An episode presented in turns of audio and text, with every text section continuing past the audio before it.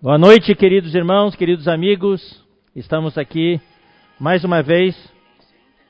Estamos aqui mais uma vez na, no, na central de transmissão do Instituto Vida para Todos, uh, aqui em Sumaré, para falar sobre a palavra do Senhor.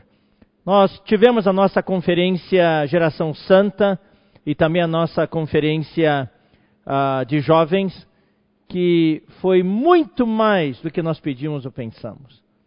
Jamais pensaríamos que alcançaríamos uma, um número tão grande de pessoas numa conferência presencial, jamais alcançaríamos. Uh, da conferência de, da Geração Santa, conferência Geração Santa, tivemos uh, 8.700 aproximadamente participantes. E da conferência de jovens, teve mais de 9 mil participantes, graças ao Senhor. E o desfrute foi muito elevado. Muita, muitos irmãos, muitos pais foram tocados, mandaram muitos testemunhos dizendo como isso mudou a vida familiar, mudou a vida dos nossos adolescentes jovens, e por isso nós só temos que agradecer ao Senhor. Nós agradecemos ao Senhor pela sua misericórdia, que o Senhor guarde a nossa nova geração, os adolescentes jovens, que eles realmente se guardem que eles realmente sintam, se sintam chamados, se alistem nesse exército do Senhor, para realmente preparar a volta do Senhor. Louvado seja o Senhor. Nós precisamos saber, queridos irmãos, que o mundo hoje está se preparando para a vinda do anticristo, mas nós na igreja, na vida da igreja, o Senhor está nos falando de uma maneira muito forte. Nós estamos nos preparando para a vinda de Cristo a segunda vinda de Cristo. Né? O inimigo de Deus está preparando um exército, um exército para lutar contra Cristo, mas Cristo está preparando o seu exército para derrotar a Satanás e o seu exército. E todos nós, adultos, jovens, adolescentes, todos nós, os mais novos na vida da igreja, os mais antigos, não importa. O Senhor está fazendo um chamamento para todos nós. O Senhor está nos chamando, está nos convocando para que nos alistemos e façamos parte desse exército vencedor. Especialmente para os adolescentes jovens, nosso encargo é muito forte, muito forte. Uh, alguns vão ir para o lado do inimigo, outros vão para o lado do Senhor. Então nós estamos despertando o espírito, o coração dos nossos adolescentes jovens, para que todos eles possam responder ao chamamento do Senhor ir para o lado do Senhor e se juntar ao exército dos vencedores na vida da igreja. Uh, também queremos dar uh, para os irmãos essa notícia muito encorajadora da, do resultado da campanha de oferta 110%. Nós começamos essa campanha no finalzinho de maio e nós encerramos, logo que acabou a conferência de jovens, nós encerramos essa campanha o, a meta inicial era de 250 mil reais né, para poder suprir a estância por um mês de manutenção. Na verdade, a nossa fé, o nosso coração, nosso, nosso coração era grande, mas a nossa fé não era tão grande. A gente pensou, vamos ah, estabelecer, estipular um valor de referência, né, um valor de referência de 40 reais uh, para cada participante, 40 reais. Não é taxa de inscrição, porque nós definimos que não iria haver taxa de inscrição. Todos poderiam participar sem inscrição, né, sem custo nenhum. Mas, como referência, nós estabelecemos que se pudessem os irmãos, as igrejas, os pais, os voluntários, né, de uma maneira muito voluntária, pudessem ofertar o valor equivalente a 40 reais por participante. Tá? Então, no começo nós estipulamos 250 mil como um valor assim inicial. Mas daí, para nossa surpresa, teve mais de 17 mil participantes. Mais de 17 mil participantes, quase 18 mil participantes. E daí, usando essa referência de, de 40 reais, passaria de 700 mil reais. Então, nós tivemos coragem de estabelecer uma nova meta. Por que uma nova meta? Porque a primeira meta foi alcançada já no dia 13 de julho já foi alcançada essa, essa meta.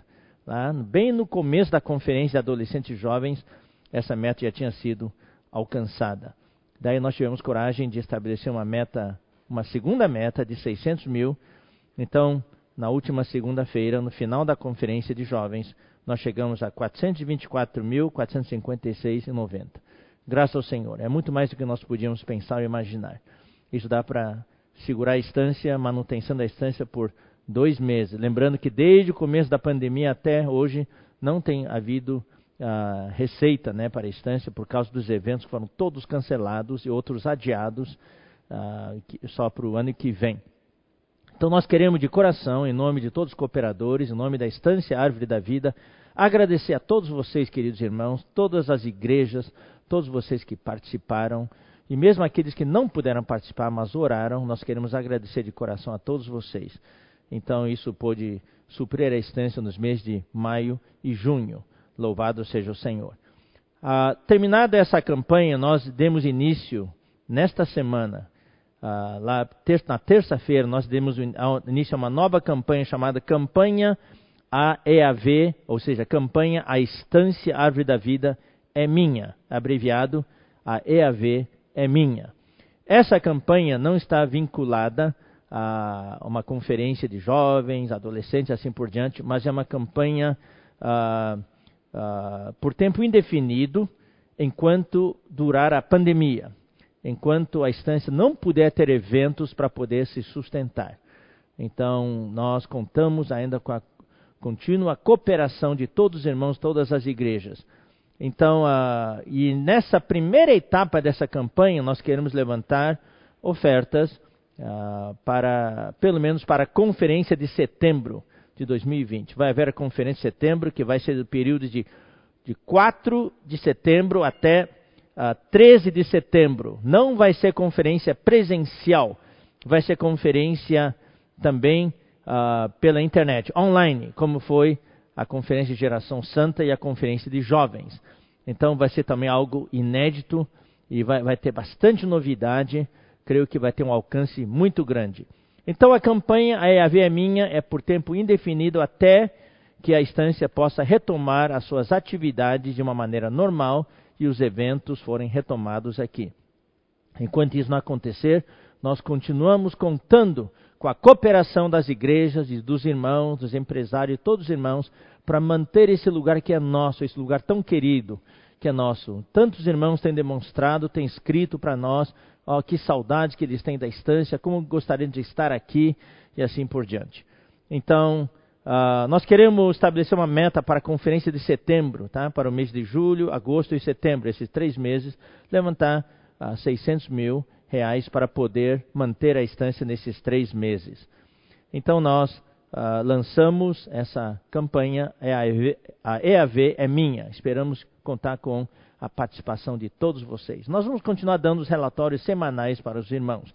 Nesta conferência de setembro, nós vamos uh, ver os livros, primeiro e segundo livro aos Tessalonicenses, primeira e segunda epístola aos Tessalonicenses. Depois nós vamos andar, mandar mais uh, uh, notícias para vocês sobre essa conferência. O, vocês continuam tendo no telão o QR Code, né? O QR Code está desse lado aqui, esse lado aqui. O outro lado, esse lado. Aqui embaixo, mudou de lado. eu, não, eu não consigo enxergar, então. Hã?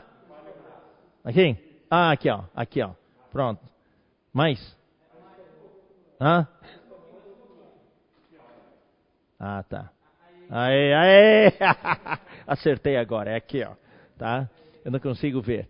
Tá? Para quem está usando o celular, uh, uh, você, você tem celular, você pode uh, apontar o celular para o QR Code do, do seu televisor, do seu computador quem está assistindo pelo celular é fácil também. Na própria descrição dessa transmissão do texto, tem ali o link. O primeiro link é central de oferta. Você pode clicar no link e também ofertar. Amém? E vocês podem ofertar para, claro, para a campanha é, é minha, certo? Para a instância. Também podem ofertar para uh, o instituto e também ofertar para as missões no exterior.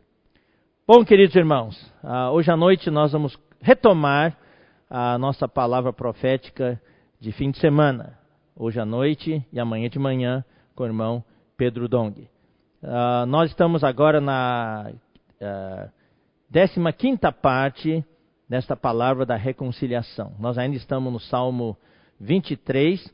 Vamos ler o versículo desta noite, que é a continuação do que nós vimos na, na última vez que nós uh, demos a palavra profética. É o Salmo 23, versículo 5.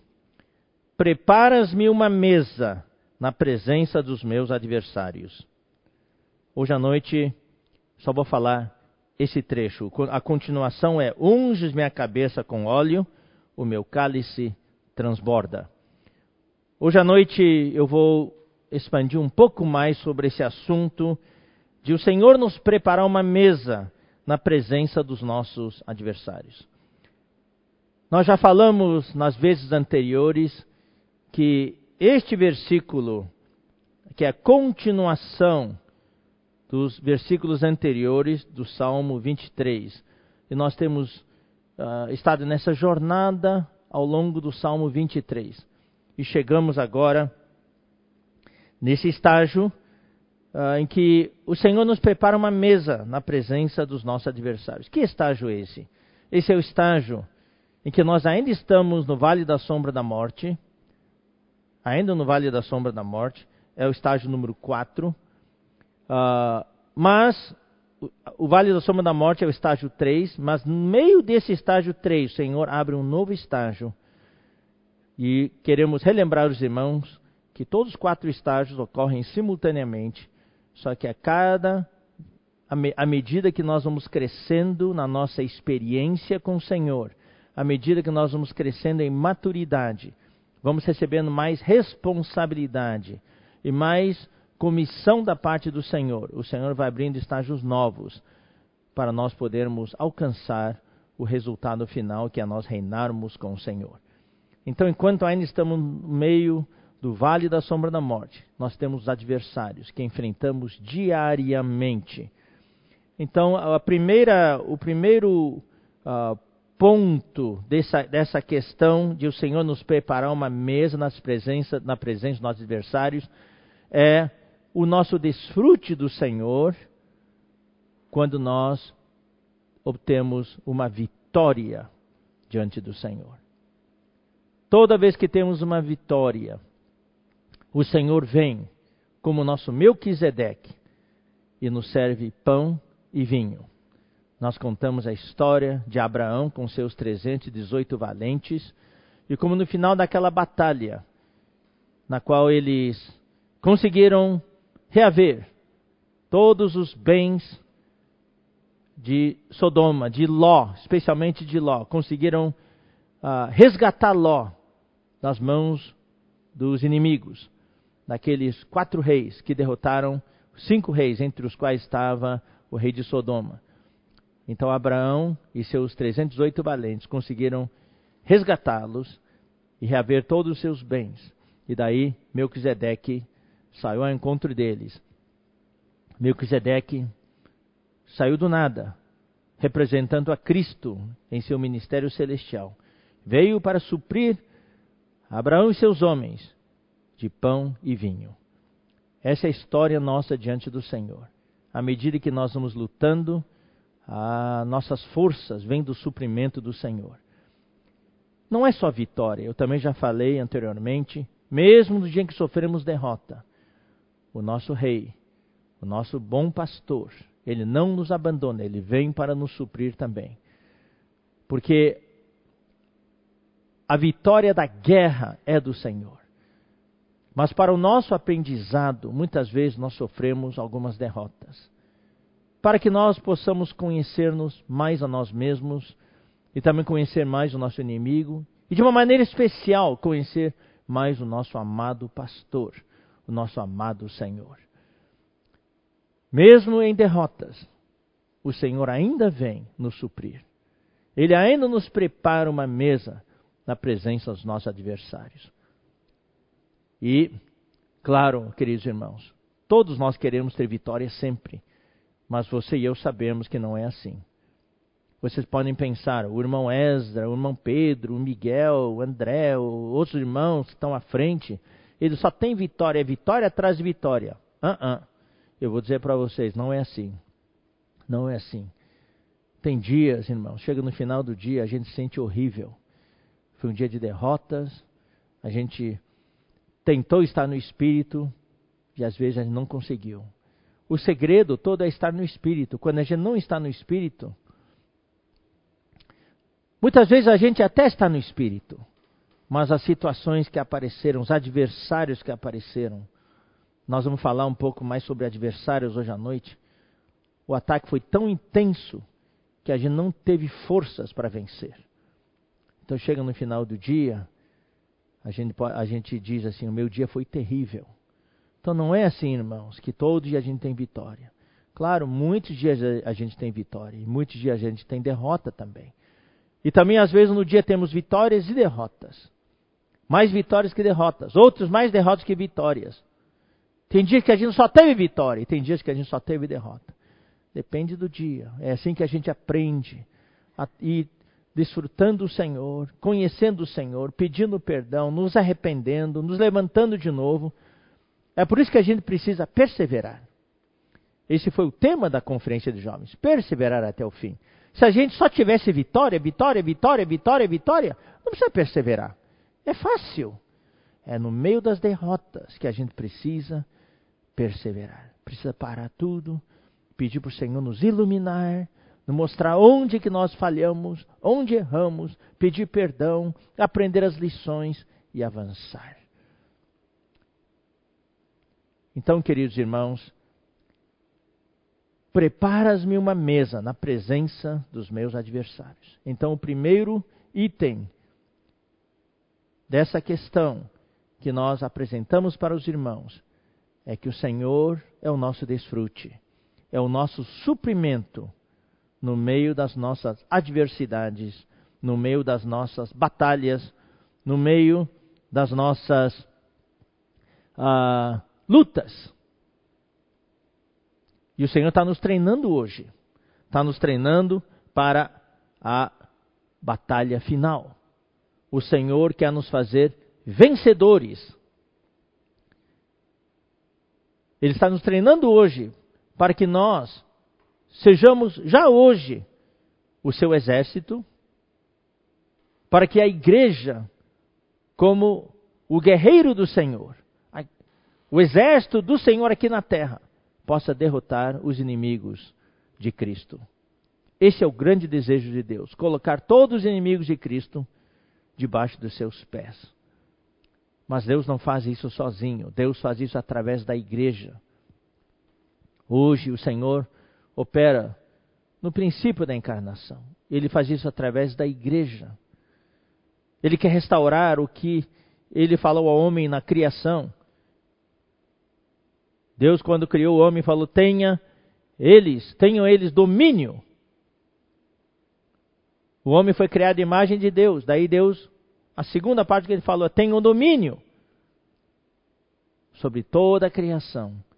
E também esse domínio, por tabela, é também sobre o inimigo de Deus, que tinha usurpado a sua autoridade, tinha usurpado a terra, a terra que pertence ao Senhor, o inimigo usurpou.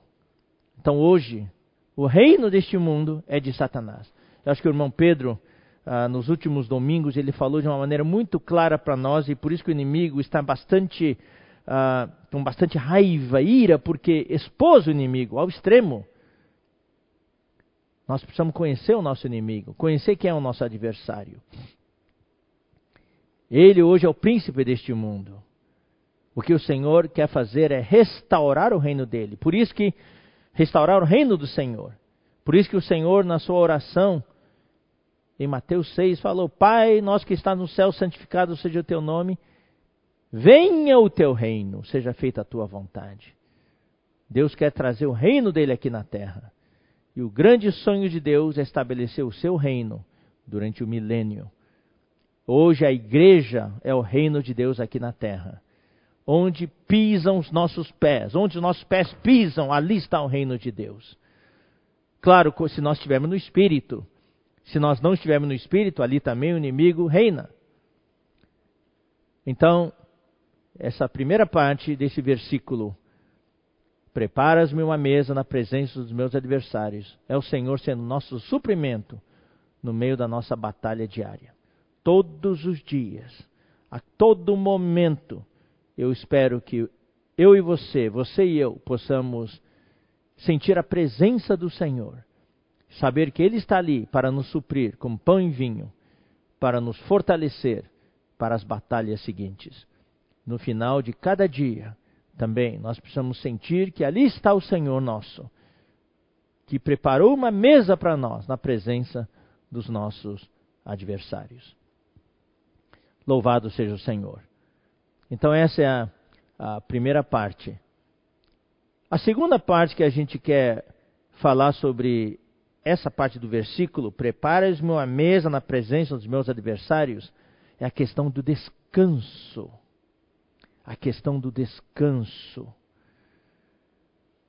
Por um lado, o Senhor prepara uma mesa, o nosso pastor prepara uma mesa para nós, na presença dos adversários, para nos suprir, para nos fortalecer, para nos alimentar, para nós termos forças para continuar as batalhas.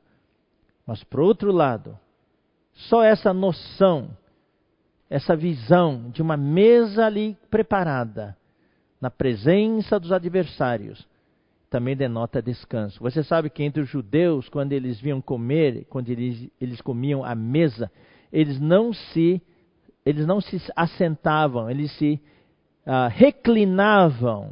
É como se estivesse meio deitado. Era é um, era um verdadeiro descanso. Por isso que eles também lavavam os pés uns aos outros, lavavam os pés, na verdade, não é uns aos outros, lavavam os pés antes de uh, jantar, antes da ceia, porque os pés ficavam ali, talvez perto do rosto da pessoa que estava do lado ali.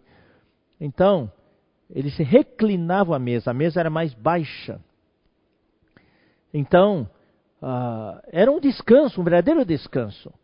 E esse princípio nós precisamos entender. Por isso que toda essa palavra que tem sido falado bastante ultimamente é nós servimos no descanso do Senhor. Irmão Pedro também domingo de manhã tem falado bastante sobre o descanso do Senhor, que o Senhor quer, uh, Deus quer colocar todos os inimigos de Deus por estrado dos, dos seus pés. O estrado dos pés é para o descanso dos pés do rei. Ele sobe a seu trono, vários degraus. O último degrau é aquele uh, é o escabelo, é o estrado, para onde ele possa colocar os seus pés e descansar. Então nós também precisamos aprender a servir no descanso do Senhor. Em toda a história do Antigo Testamento, toda toda a jornada e todas as batalhas dos filhos de Israel era para eles poderem entrar no descanso da boa terra de Canaã. E nós também, o nosso descanso será o reino. Então, nós também estamos hoje ah, lutando buscando, desejando entrar nesse descanso. E o terceiro item que nós queremos falar hoje à noite, nesse versículo, preparas-me uma mesa na presença dos meus adversários, é sobre essa palavra adversário. Precisamos conhecer quem é o nosso adversário, e o irmão Pedro está falando bastante disso nos domingos de manhã, e também precisamos conhecer os adversários não só fora de nós, mas temos adversários que estão dentro de nós. Não tenham a ilusão, queridos irmãos, que meus adversários estão tudo fora de nós. Não, não, não. Talvez o pior adversário não é o que está fora de nós. Talvez o pior adversário é o que está dentro de nós. Então vamos começar, irmãos, lendo Isaías, capítulo 66. Nós terminamos a última reunião lendo este versículo e nós vamos ler novamente Isaías 66, versículo 1. Assim diz o Senhor: O céu é o meu trono e a terra o estrado dos meus pés. Que casa me edificareis vós? E qual é o lugar do meu repouso? Qual é o lugar do meu descanso? Vocês estão vendo? Hoje, hoje, o nosso Deus, ele tem o céu como seu trono. E a terra é o estrado dos seus pés. Mas nosso Deus não tem descanso. Nosso Deus não tem descanso. Ele só vai ter descanso quando ele colocar todos os inimigos por estrado dos pés do Filho de Deus, que é Cristo. Então hoje nós também citamos esse versículo na semana passada. Jesus falou no Evangelho de João: Meu, meu pai trabalha até hoje e eu também. Não estão descansando. Eu também já mencionei na última vez que no que diz, diz respeito à redenção de Cristo, na obra redentora de Deus para nos salvar, para obter o perdão dos nossos pecados, para a nossa reconciliação com Deus, para a nossa justificação objetiva. Tudo já foi realizado. E nesse quesito, nessa questão, Cristo descansou. Ele ascendeu aos céus e já está sentado no que diz respeito à redenção. Cristo já está sentado à direita da, da majestade nas alturas. Ele já está sentado à destra de Deus. Ele descansou. No que diz respeito à redenção. Mas no que diz respeito à edificação da igreja. No que diz respeito a derrotar o inimigo dele. Ele não está descansando, ele está trabalhando até hoje. E ele conta comigo e contigo, querido irmão, querida irmã, querido jovem, querido adolescente. Ele conta com cada um de nós. Enquanto ele não derrotar o seu último inimigo, ele não vai descansar. E se o nosso Deus, o nosso Senhor, nosso pastor não descansa, como você e eu podemos descansar? Na verdade, querido irmão, o descanso é uma questão mútua. Quando Deus descansa, eu descanso. Você descansa. Quando nós descansamos, Deus descansa também. Então, este versículo mostra que Deus ainda não obteve o seu descanso. Cadê o lugar? Qual o lugar do meu repouso? E onde fica esse lugar do repouso de Deus? Então, nós vamos ler o versículo. Irmão, a passagem irmã, passagem paralela, que é Zacarias, capítulo 12, versículo 1. Eu quero que vocês prestem atenção. Eu vou aqui voltar ao 60, Isaías 66, 1. Aqui nós temos três itens. O céu é o meu trono. Então, céu, primeiro item. A terra, o estrado dos meus pés. A terra é o segundo item. E qual o lugar do meu repouso? Qual o lugar do meu descanso? O lugar do meu descanso é o terceiro item. Então vamos lá. O céu, a terra, o lugar do meu descanso. Agora vamos para Zacarias, capítulo 12, versículo 1. Sentença pronunciada pelo Senhor contra Israel. Fala o Senhor, fala o Senhor o que estendeu o céu. Ah, aqui está, ó, céu. Isaías 66:1 é céu e aqui é céu. Bateu. Céu, céu. Fundou a terra. Ah, o segundo item de Isaías 66:1 era a terra é o dos meus pés. Terra, e aqui é fundou a terra, então deu terra, terra. Bateu. E formou o espírito do homem dentro dele. Em Isaías 66:1, onde está o lugar do meu descanso? E aqui em Zacarias, o espírito do homem.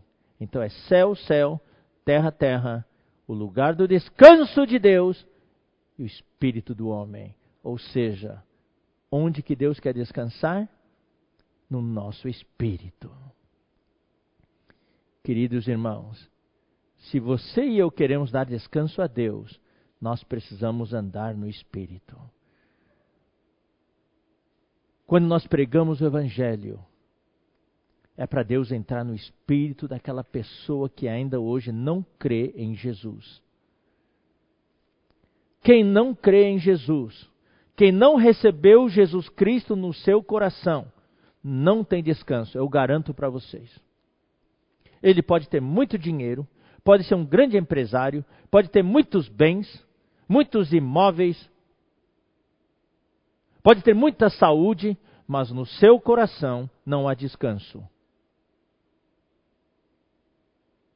O seu espírito está vazio. No seu espírito está a eternidade. Tem um buraco ali. Tem um buraco negro. Que nenhuma coisa material pode preencher. E aquele buraco negro foi feito só com um objetivo. E só pode ser preenchido por uma única pessoa, que é Deus. E quando Deus, quando essa pessoa um dia vê que é que é uma pessoa pecadora, que estava alheia, ignorante do amor de Deus por ela. Quando ela, ela abre o seu coração, ouve o evangelho. Por isso que é importante orar pelas pessoas. Por isso que nós precisamos orar pelos nossos comportores dinâmicos todos os dias e esperamos que você e eu possamos também fazer o mesmo trabalho, não talvez com a intensidade deles, mas também participar quando nós pregamos o Evangelho, orando com as pessoas, a pessoa abre a porta do seu coração e recebe a Jesus. E quando Jesus entra, aquele buraco é preenchido com o Espírito de Deus. E quando Deus entra, sabe, Deus descansa. E quando Deus descansa, o homem finalmente fala: Uau, o que, que é isso? Essa paz fora deste mundo, essa paz indescritível entrou no meu coração. A prova disso é que tem muitas vezes, queridos irmãos, você e eu, eu já tive muitas experiências assim. Nós passamos por situações terríveis, humanamente falando, insuportáveis. Situações insuportáveis. Mas nós temos paz no coração. Digamos que eu está num avião. Você sabe, muitas vezes existe a turbulência no avião. Turbulências não é só por causa do movimento do ar, às vezes tem pequenos bolsões de vácuo no ar. E quando o avião bate nesses bolsões, ele não tem mais sustentação nas asas, porque o que sustenta um avião é o ar. É o princípio de Bernoulli, quando o avião está a alta velocidade, aquele ar é o que sustenta, ar em movimento, é, de acordo com a teoria da mecânica dos fluidos, é o que sustenta o avião. Mas quando há os bolsões de vácuo, daí ele, o avião cai, daí bate no ar de novo, sobe de novo. Por isso que dá essas trepidações, turbulências. Mas de vez em quando, raramente, mas acontece, o bolsão é grande. Daí quando o avião entra nesse bolsão, não tem mais ar e o avião começa a cair. Eu já vi testemunhos. O meu pai teve uma dessas experiências, uma dessas viagens, muitos anos atrás, no Sudeste Asiático. Ele encontrou um desses bolsões. Ameaçaram a vida dele. Ele foi lá resolver uma questão, correndo risco de vida. Mas ele sabia que a vida dele estava nas mãos de Deus.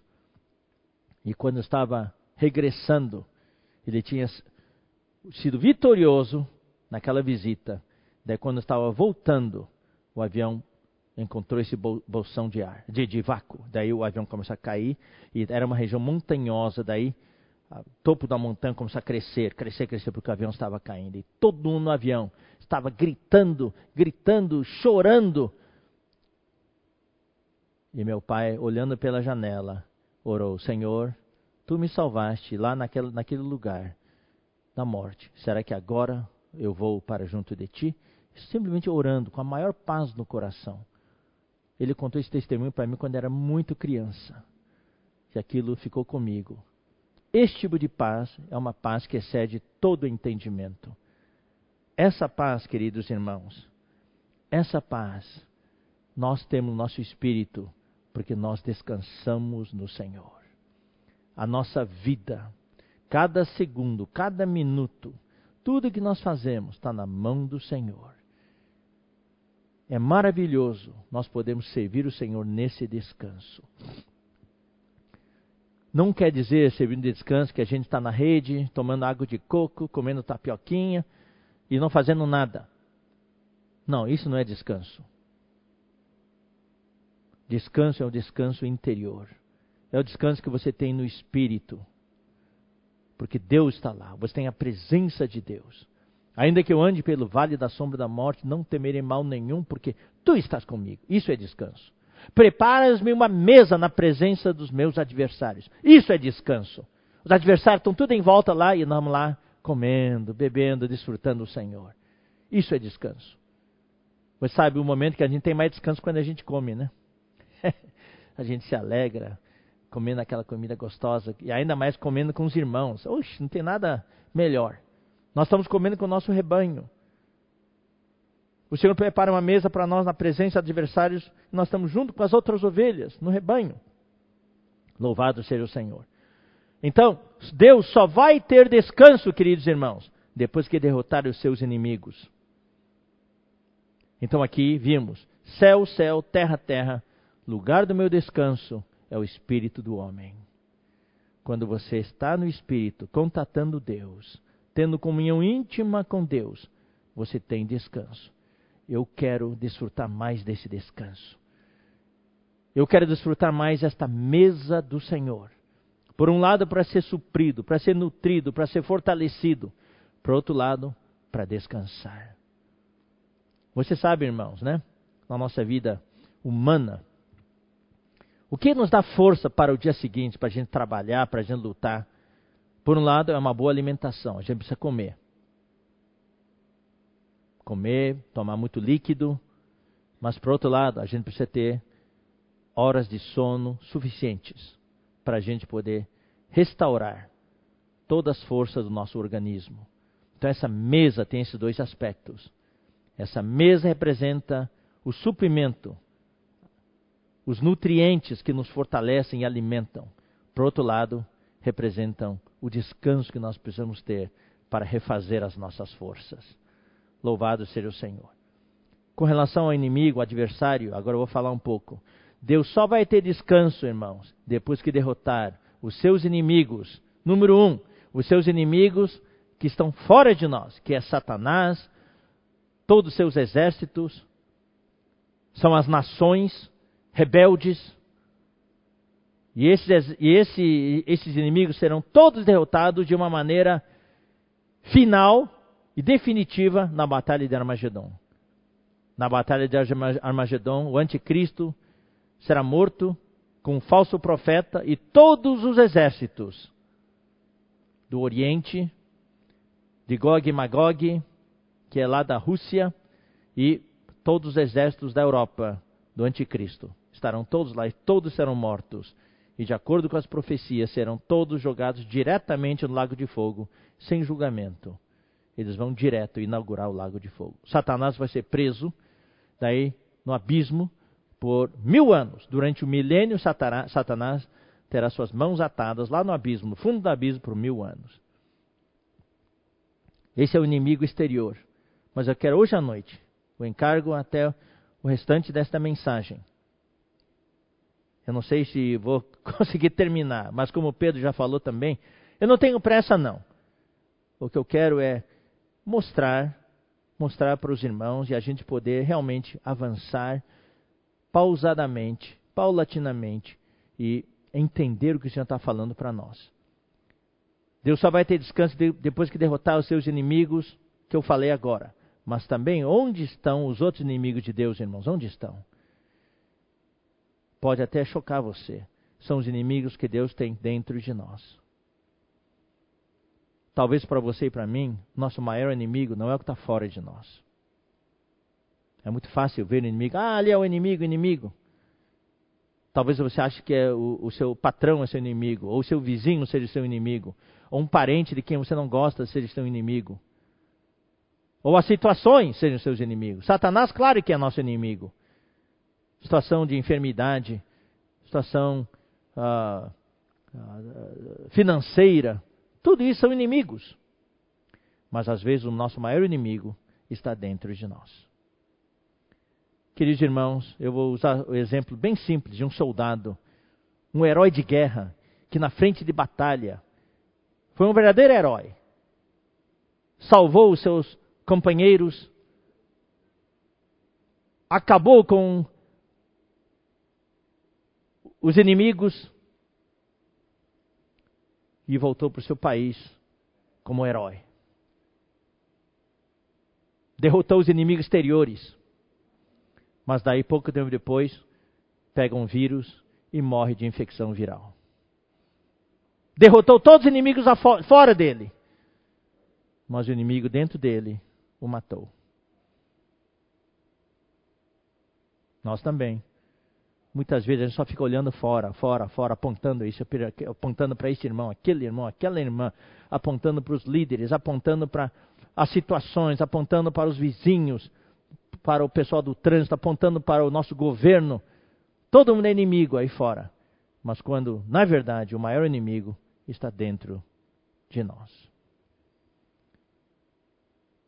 E o Senhor nos leva nessa jornada a muitas vezes fracassar, a ser derrotados.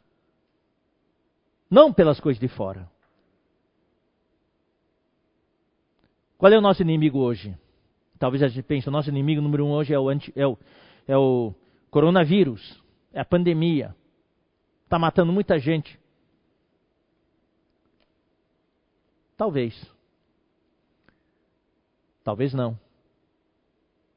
Talvez essa pandemia está sendo usada por Deus para mostrar os verdadeiros inimigos que estão dentro de mim e de você. Quando a gente está em isolamento, a gente acalma, a gente não, tem, não pode sair tanto, a gente fica em casa, junto com a família.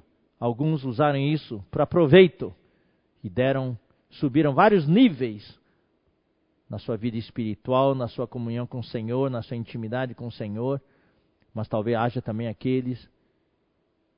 Eu não falo isso para desencorajar, mas falo para encorajar talvez no meio da pandemia, apareceram coisas que estavam escondidas que agora começaram a aparecer. Porque não havia mais aquele corre-corre de cada dia que abafavam. Tinha camadas e camadas abafando essas coisas dentro de nós não, e essas coisas não apareciam, mas agora que a gente está mais ou menos parado, daí essas coisas começaram a vir à superfície. E a gente fica surpreso, o que está dentro da gente? O irmão Pedro, lá na conferência de jovens, domingo de manhã, uh, mencionou, inclusive o nome, o título da mensagem foi A Arte da Guerra. Essa, esse título foi tomado, emprestado desse livro do, de um grande general, estrategista e filósofo chinês que viveu no século 6 a.C. O nome dele era Sun Tzu. E esse livro foi muito usado, está sendo muito usado hoje nos tempos modernos pelos gestores, pelos empresários, como maneiras de vencer as adversidades. Então ele falou o seguinte: se você conhece o inimigo e conhece. São três frases que ele falou. Então a primeira frase é: se você conhece o inimigo e você se conhece a si mesmo, não precisa temer o resultado de 100 batalhas. Mesmo que você tenha 100 batalhas, você vai vencer todas as batalhas. Quando você conhece o inimigo e conhece a si mesmo. A segunda frase desse total de três frases que ele falou é: Se você se conhece, mas não conhece o inimigo, para cada vitória, ganha, sofrerá também uma derrota. Eu vou repetir: se você se conhece, mas não conhece o inimigo, você pode vencer uma, mas vai perder a outra. Vence outra e perde outra de novo. Mas se você não conhece nem o inimigo e não conhece nem a si mesmo, você vai perder todas as batalhas. Aí ele deixou fora uma frase que eu quero acrescentar. eu não sou Sun Tzu, mas eu vou acrescentar uma frase que, de acordo com a nossa visão espiritual, é muito importante também. Você conhece o inimigo, mas não se conhece a si mesmo você também pode ganhar uma batalha e perder outra. Ganhar outra e perder outra de novo. O irmão Pedro, domingo de manhã, tem exposto o inimigo para nós conhecermos contra quem que a gente está lutando. E o inimigo de Deus não está gostando disso. E está atacando. Eu peço a vocês, queridos irmãos, que orem por nós que ministramos a palavra. É uma batalha. Porque estamos expondo a estratégia do inimigo e ele não está gostando. Você conhece o inimigo? Não conhece o inimigo? Conhece? você, perdão, você se conhece a si mesmo, mas não conhece o inimigo, você vai sofrer muitas derrotas. Mas também, por outro lado, não se iludam, irmãos. Você pode conhecer o inimigo, mas você não conhece as suas fraquezas, as suas vulnerabilidades, as brechas que você tem. O inimigo vai vencer também. Então, eu vou ler para você 2 Coríntios 7, 5.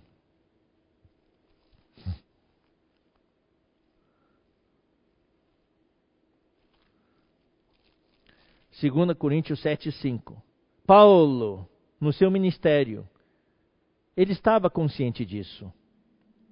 Ele falou, porque chegando nós à Macedônia, nenhum alívio tivemos, pelo contrário, em tudo fomos atribulados. Em tudo fomos atacados. Estávamos passando pelo vale da sombra da morte.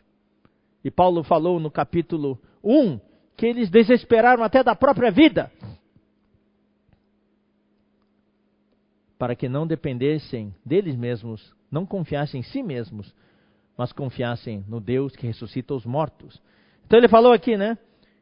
Em tudo fomos atribulados. Olha só, lutas por fora, temores por dentro. Ou seja, os adversários estão por toda parte. Por fora, um monte de adversários. Mas não é só isso. Talvez o pior é o adversário que está aqui dentro.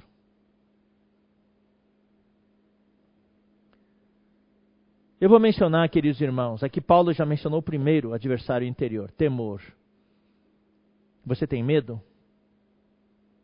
Você tem medo de se levantar e dizer: Senhor, eis-me aqui, eu me entrego a Ti. Você tem medo de se consagrar ao Senhor? Querido irmão, eu quero ser bem sincero com você que me assistiu hoje à noite. Eu creio que tem vários de vocês, adolescente, jovem, não é só adolescente jovem, adulto também. Vários de vocês que estão na vida da igreja há bastante tempo, mas vocês têm medo de se entregar totalmente, incondicionalmente ao Senhor.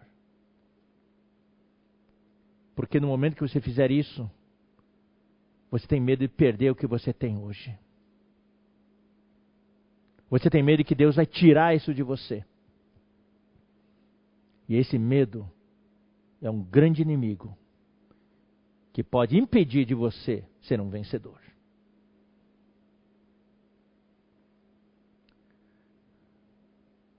Não tenha medo que Deus vai tirar. Você tem um pedaço de vidro na mão. Você tem uma bijuteria na mão que você acha bonito. Você tem medo de se entregar ao Senhor porque Ele vai tirar essa bijuteria. O Senhor é o diamante. Quem conhece joia quem conhece o valor do diamante, quando vê um diamante, joga fora a bijuteria para pegar o diamante. Se você tem medo de perder o que você tem hoje, é porque você ainda não viu Cristo, quem Cristo é. Paulo fala em Filipenses, eu vou ler para vocês.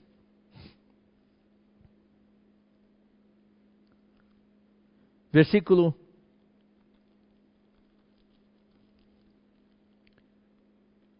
4. Ele elogia o que ele tem, a bijuteria que ele tinha na mão. Bem que eu poderia confiar também na carne. Se qualquer outro pensa que pode confiar na carne, eu ainda mais.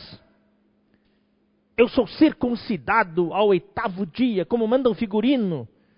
Da linhagem de Israel, eu sou judeu de Israel, da tribo de Benjamim, uma tribo de guerreiros. Hebreu de hebreus Quanto à lei, fariseu. Eu sou fariseu. Sou radical. Quanto ao zelo, perseguidor da igreja. Eu vesti a camisa do judaísmo. Quanto à justiça que há na lei, olha só a bijuteria dele. Eu era irrepreensível. Eu não tinha defeito. Ninguém podia botar defeito em mim. Daí ele fala assim: o que para mim era lucro, isto considerei perda por causa de Cristo. Um dia ele viu um diamante. Daí ele olhou para o diamante, olhou para a bijuteria que tinha na mão, olhou para o diamante, ele pff, jogou fora a bijuteria para pegar o diamante. Deus está te oferecendo um diamante hoje à noite, querido irmão, querida irmã. Você tem medo de perder a bijuteria? A questão não é de perder ou não perder, a questão é de ver. Você viu Cristo? Você viu quem é esse pastor que cuida de você, que te ama, deu a vida por você, se tornou uma ovelha para saber o que você sente, que cuida de você, leva você para os pastos verdejantes, as águas de descanso, está vendo descanso aqui de novo? Que leva você para o próximo nível, andar nas veredas da justiça por amor do seu nome, que restaura a sua alma, repara a sua alma. Que para você chegar do outro lado ao reino, não tem atalho tem que passar pelo vale da sombra da morte. Ele cuida de você com seu bordão e seu cajado. E ele te dá a sua presença. E aqui que fala a palavra: não temerei mal nenhum.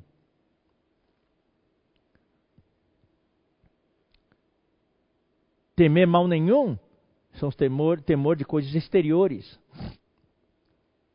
Doenças, acidentes, perigo de viagem, Mas às vezes, irmãos, o grande temor aqui dentro é: você não está disposto a mudar. Nessa guerra, o inimigo te prendeu. Você caiu na armadilha dele. Você caiu naquela vala, naquela valeta. Você não consegue sair de lá. Enquanto você estiver dentro daquela valeta, ele está numa posição superior. Paulo falou aqui: sim, deveras considero tudo como perda por causa da sublimidade, da excelência do conhecimento de Cristo Jesus, meu Senhor, por amor do qual eu perdi todas as coisas e as considero como refúgio, como esterco, como lixo para ganhar a Cristo. Eu tenho muitos itens, vou ter que ficar para a próxima reunião os inimigos aqui de dentro. Eu quero mostrar, eu quero expor o inimigo que está dentro de mim e dentro de você. Primeiro é que Paulo que falou, temores.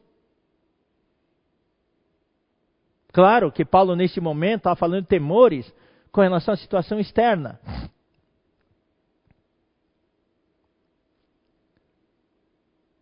Às vezes a gente tem que viajar para um certo lugar, naquele lugar tem muitas manifestações, tem guerra, mas o Senhor está te enviando para lá. Tem, a gente fica com temor.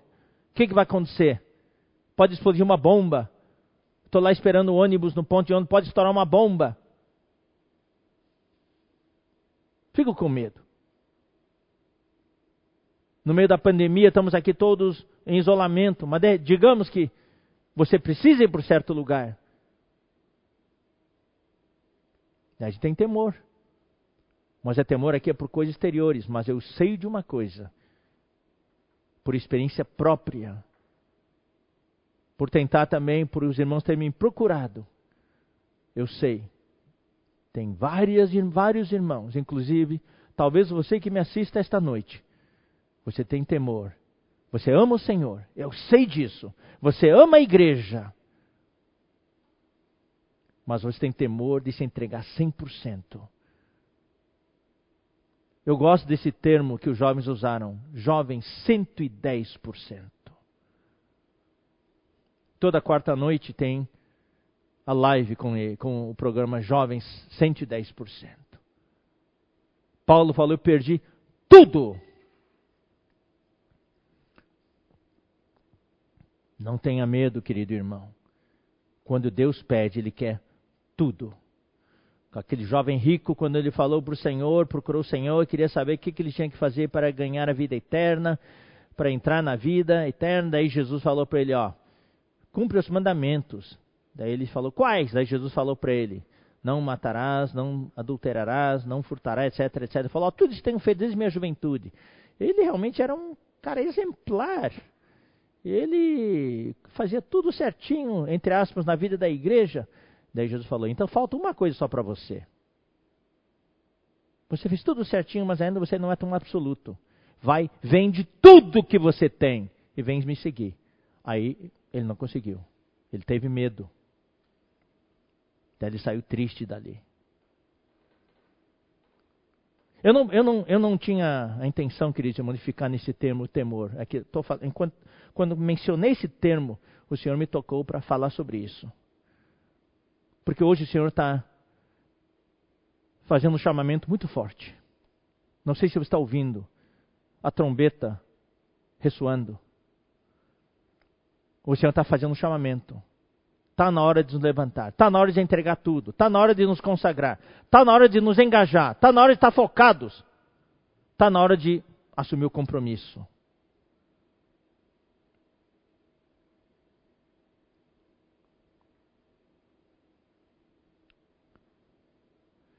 Eu sei da minha experiência quando, no ano de 1985 e 86, eu morava nos Estados Unidos. O Senhor naquele dia estava falando, chamando irmãos. Esse chamamento não era para todos, era para alguns.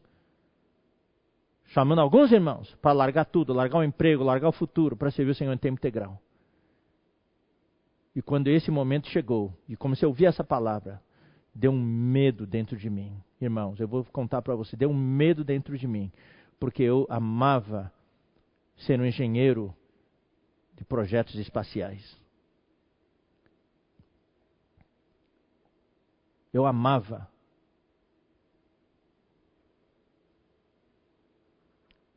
Eu sabia que se eu atendesse a essa palavra, eu perderia o meu futuro. E eu não queria. Eu também sabia no fundo do meu coração que talvez o Senhor me chamasse para sair dos Estados Unidos para voltar para o Brasil. E eu não queria. Eu amava morar lá. Tudo era fácil lá. Tudo é uma beleza lá. Tudo é tão conveniente. E eu lutei com o Senhor por vários meses, com muitos temores por dentro. Eu sei o que, que é isso. E eu sei que também muitos de vocês que estão ouvindo talvez tenham medo. Você, por um lado, sabe, o tempo está chegando, mas, por outro lado, você não está disposto a abrir mão do que você tem. Eu vou dizer uma coisa para você, querido irmão. Deus não está pedindo para você largar tudo, deixar de trabalhar para servir Ele em tempo integral. Talvez alguns Ele esteja fazendo chamamento. Deus só está pedindo para você entregar tudo e se engajar, se comprometer, se alistar nesse exército se purificar diante do Senhor e ser absoluto para o Senhor. Não tenha medo. Esse é o inimigo que nós precisamos vencer.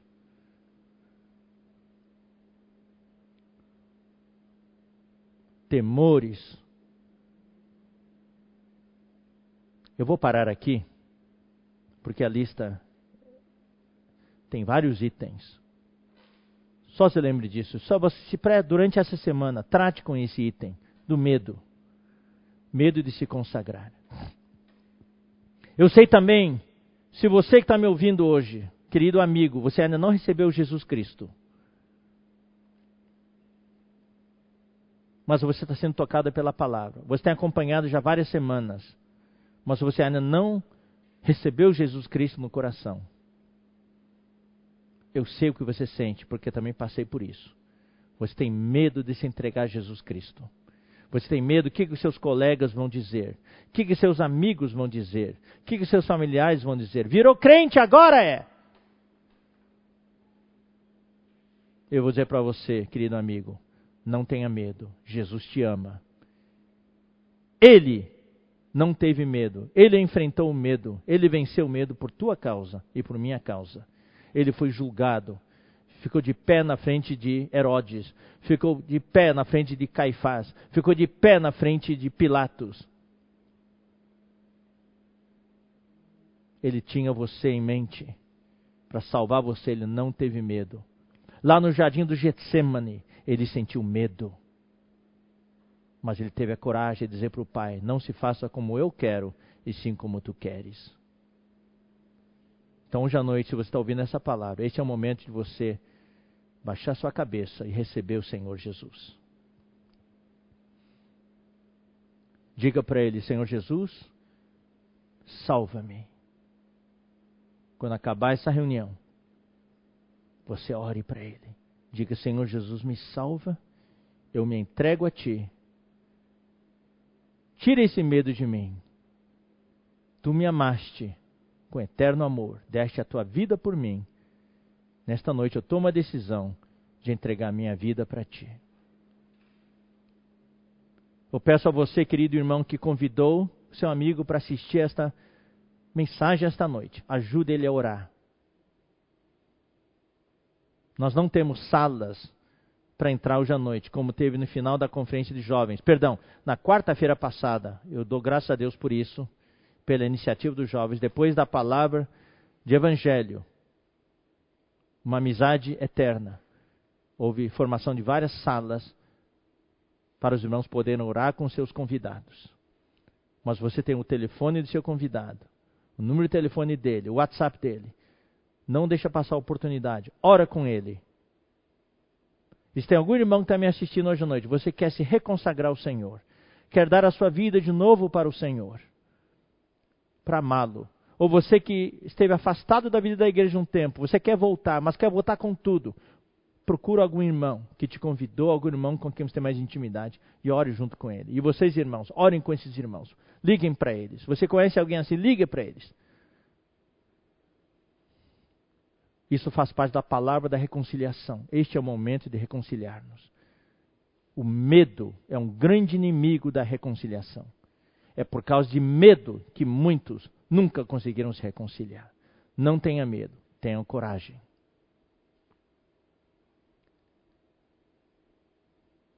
Eu vou encerrar neste momento com uma oração. Logo após a oração, tem alguns avisos para dar, portanto, Continuem sintonizados. Vamos baixar nossas cabeças, abrir o nosso coração para o Senhor. Senhor, nós te agradecemos, porque no mundo de hoje, nós vemos que temos tantas batalhas, temos muito adver, muitos adversários.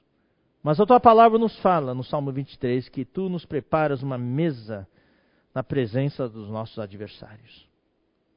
Te agradecemos que, por um lado, tu vem nos suprir com o que nós precisamos, com o nosso com pão e vinho, para nos alimentar, para nos fortalecer, para que tenhamos forças para as lutas e batalhas do dia seguinte. Por outro lado, tu queres que nós descansemos em ti para refazer as nossas forças. E essa mesa é o símbolo do nosso descanso. Queremos aprender a servir-te no descanso, Senhor. Também, Senhor, tu nos mostras que quem são os nossos adversários. Sem dúvida, temos muitos adversários exteriores, o inimigo, as doenças, os acidentes, as adversidades, tudo fora de nós, e nós precisamos de força para vencê-los. Mas, Senhor, tu queres expor também os inimigos, os adversários que nós temos dentro de nós. E hoje à noite nós tocamos nessa questão dos temores. Ajuda nossos irmãos, nossos ouvintes, nossos amigos estão nos assistindo a vencer os temores, que não tenhamos temor nenhum, nem medo de nos entregar a Ti totalmente, de nos consagrar. Peço pelos irmãos neste momento que eles possam se engajar, se alistar. Não tem medo de que vão perder algo. Pelo contrário, tem tudo a ganhar. Que possam considerar como perda todas as coisas para ganhar a excelência do conhecimento de Cristo. O tempo está chegando ao fim, Senhor. Não temos mais muito tempo. O inimigo quer que a gente fique adiando, adiando, adiando até que não tenha mais tempo. Enquanto ainda é tempo, queremos nos consagrar, nos entregar a Ti. Eu oro pelos amigos que nos assistem, que ainda não receberam a Ti como Salvador, que nesta noite eles tomem esse passo de fé e com a ajuda dos irmãos amigos que os convidaram, eles possam Te receber como Salvador e que finalmente o Deus Criador possa entrar no espírito deles e encontrar descanso no espírito deles e dar descanso para eles também. Que o vazio que eles sentem possa ser preenchido com o teu espírito. Obrigado, Senhor. Continua lembrando de todos nós nesse tempo tão difícil de pandemia, de isolamento. Supre os nossos irmãos e amigos, supre a todos que nos assistem com a tua vida, com a tua paz, com a tua alegria, com o teu consolo e conforto. Console e conforte especialmente aqueles que perderam entes queridos essa semana. E aqueles que têm entes queridos nos hospitais, estejam eles entubados ou não. Dá para eles paz no seu espírito e fé, crendo que tu podes curá-los. Ouve a nossa oração. Abençoa todos, Senhor. Abençoa também a tua palavra amanhã cedo Unge o nosso irmão Pedro. Também abençoa o louvor amanhã cedo. Ouve a nossa oração. Em nome de Jesus. Amém.